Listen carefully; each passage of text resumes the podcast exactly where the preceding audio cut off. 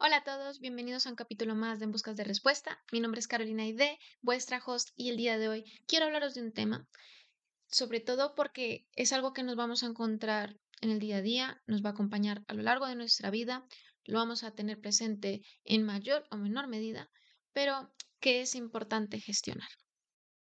El tema del que quiero hablar el día de hoy es sobre todo cómo reaccionamos cuando nos pasan cosas malas. Las cosas malas nos van a pasar de forma accidental, algo que no vamos a poder controlar, que viene por un factor externo, o es algo que concatena nuestras acciones y que tiene un desenlace y por eso no sucede esas cosas malas. Y es algo que quería hablar con vosotros porque en base a la reflexión mía de estos días, de algo que me ha ido pasando y que me ha pasado a lo largo de la vida, he pensado en cómo yo gestionaba estas situaciones antes y cómo las gestiono ahora. Antes, cuando me pasaba algo malo, simplemente perdía el control y me enfocaba en eso malo. Y cuando menos lo esperaba, todo a mi alrededor era malo, o eso era lo que yo pensaba. Y al final era porque yo solo me enfocaba en las cosas malas que me estaban sucediendo en ese momento y no me enfocaba en las cosas buenas al estar en ese estado de víctima, al final, cuando me sucedía algo bueno, me saboteaba. Pensaba que algo malo tenía que pasarme y el resultado al final era que me sucedía algo malo. No, solía tener relación con algo bueno que me pasaba y que al momento era algo malo, pero sí me pasaba algo malo. Entonces, eh, si lo tenía que poner en una balanza, las cosas malas eran algo que frecuentaban más en mi vida que las cosas buenas. Y ahora que me paro un momento a pensar en cómo lo gestiono ahora, y la diferencia es abismal. Entonces por eso te la quiero compartir. Ahora cuando me sucede algo malo y obviamente entro en ese estado de víctima que entras de forma automática, no es algo que digas eh, nunca voy a entrar en estado víctima, no, es algo que te sale y sobre todo dependiendo de la situación mala o adversa que te esté pasando. Y en el momento que veo que ya estoy en ese estado, paro un momento. Paro, visualizo y trato de entender qué es lo que estoy sintiendo y si mis emociones son demasiado caóticas, prefiero calmarme y si no consigo calmarme sola, busco ayuda para aterrizarme de nuevo en el presente. ¿Por qué? Porque en el momento que empiezo a dejar que mi ansiedad eh, empiece a hacer eh, como especulaciones de lo siguiente que va a pasar, el por qué ha pasado, en crearme mil y un historias en mi cabeza y seguirme em, como aumentando ese estado de ansiedad, pues prefiero parar un momento, volver a la calma y verlo desde otra perspectiva. Porque al estar en calma ya no solo te vas a enfocar en las cosas malas, sino también en las cosas buenas. Y también si tienes algo que ver o puedes eh, gestionarlo o cambiarlo, si tienes el poder de hacerlo, porque muchas veces nos pasan cosas que es que no están en nuestra mano, son cosas que no podemos alterar, tenían que pasar así y ya está. Entonces, cuando son situaciones de esas, mi yo actual lo entiende, lo acepta y a otra cosa. Es verdad que duele, veo el por qué ha podido pasar lo entiendo que no ha sido algo mío, que ha sido una situación adversa externa, los separo de mí, como que ya no me lo apropio y al no apropiármelo, pues puedo olvidarme más fácilmente de ello.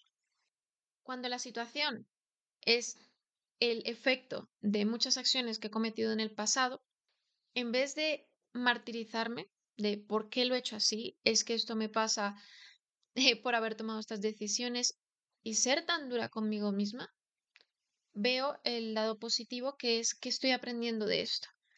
¿Qué es lo que la vida y yo misma me estoy tratando de enseñar para no repetirlo en el futuro?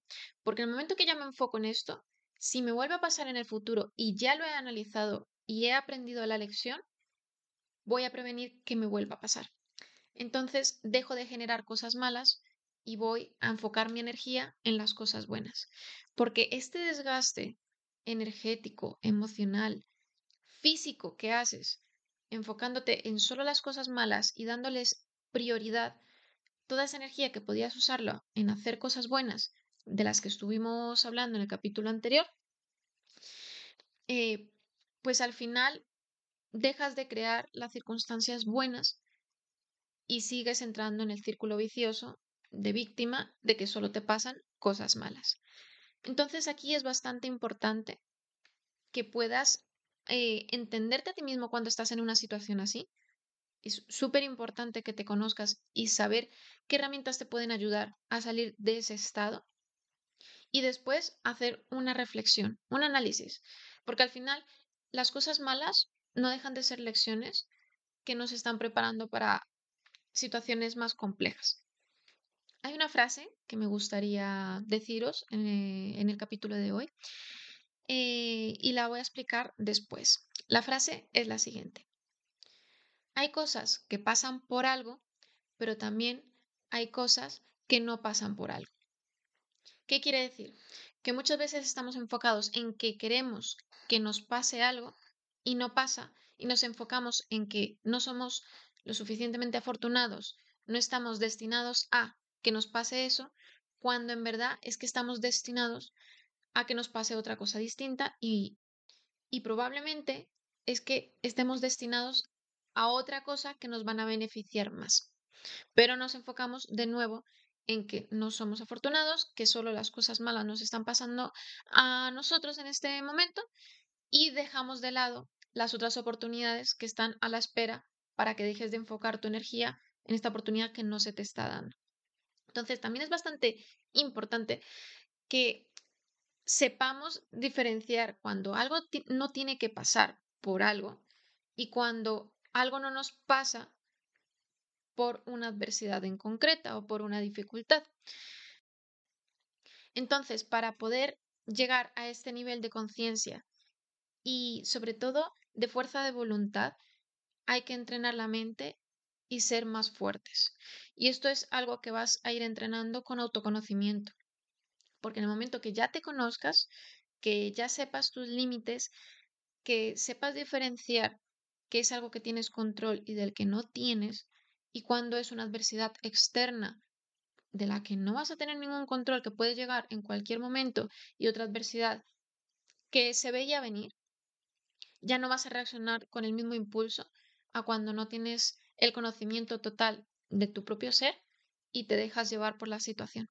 Y probablemente tomes peores decisiones intentando solventarla de forma más rápida. Otra parte de la que quiero hablar con respecto a este tema es cuando suceden tantas cosas malas que queremos abarcarlas todas para poder volver a un estado de serenidad y que ya no nos pasen más cosas malas. El problema de esto es que cuando queremos abarcar mucho, al final no conseguimos enfocarnos y encontrar soluciones o entender la situación en sí porque queremos entenderlas todas de golpe. Entonces aquí yo te diría, y mi consejo sobre todo, es que vayas una cosa a la vez, porque no hay nada más saboteante que intentar solucionar todo como si fuéramos robots, que pudiéramos hacerlo de forma automática, a dedicarle el tiempo a entender y tratar tema por tema. Porque este es un error y esto es sobre todo por nuestro, nuestro ego, que pensamos que podemos gestionar todo ya y podemos encontrar un final en ese momento. Porque tenemos esa avaricia de control. Y cuando cedemos ese control, cuando realmente priorizamos las situaciones, vamos a encontrar respuestas muchísimo más claras y vamos a tomar decisiones más certeras.